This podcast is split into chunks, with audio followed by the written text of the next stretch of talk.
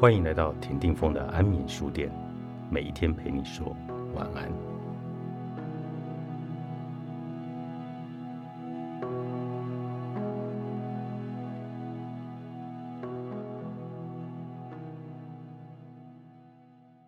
我们现在知道，恐惧是自然的，是人类体验的核心。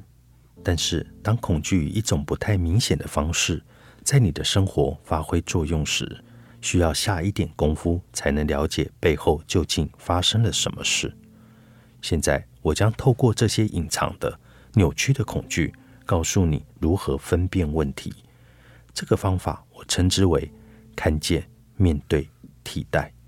这不是速成的解决方案，但想方设法找出隐藏在生活中的恐惧，依旧是值得的。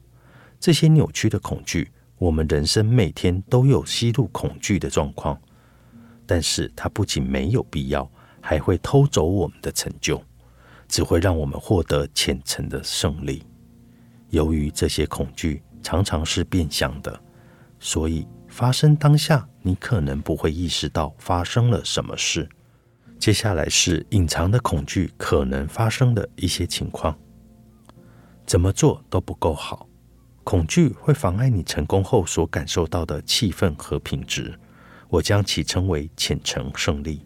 你觉得怎么做都不够，或是没有感受到期望中的快乐，那是因为你实际上心不在焉。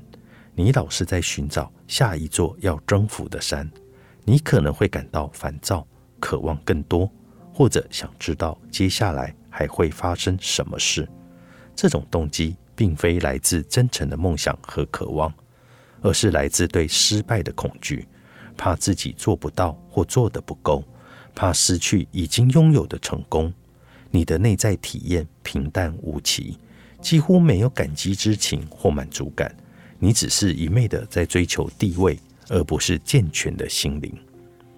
你是否老是为自己没有全力以赴找借口？而这些借口背后有任何恐惧吗？你可能会发现自己宁可壮烈成人，也不要失败。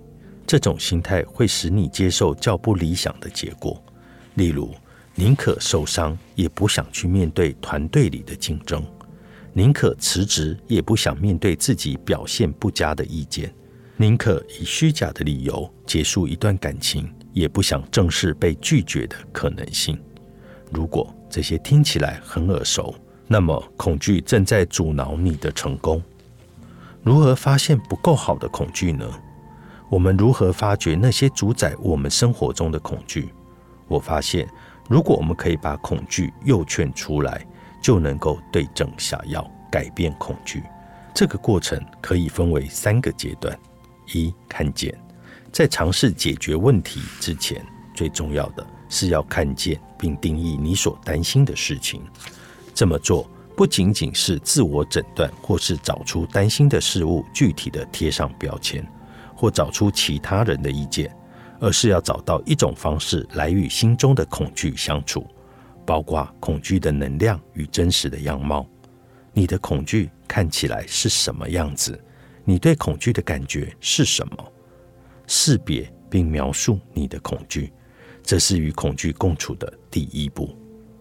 二、面对，反躬自省，看看你的恐惧在生活中如何显现，你所付出的代价是什么？恐惧为你的生活带来什么影响？他人又为此付出了什么代价？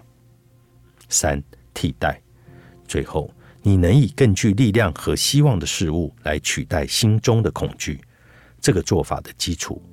就是重新去诠释，想象你心里真正想要的生活。内在获胜，作者：琵琶葛兰奇，潮浪文化出版。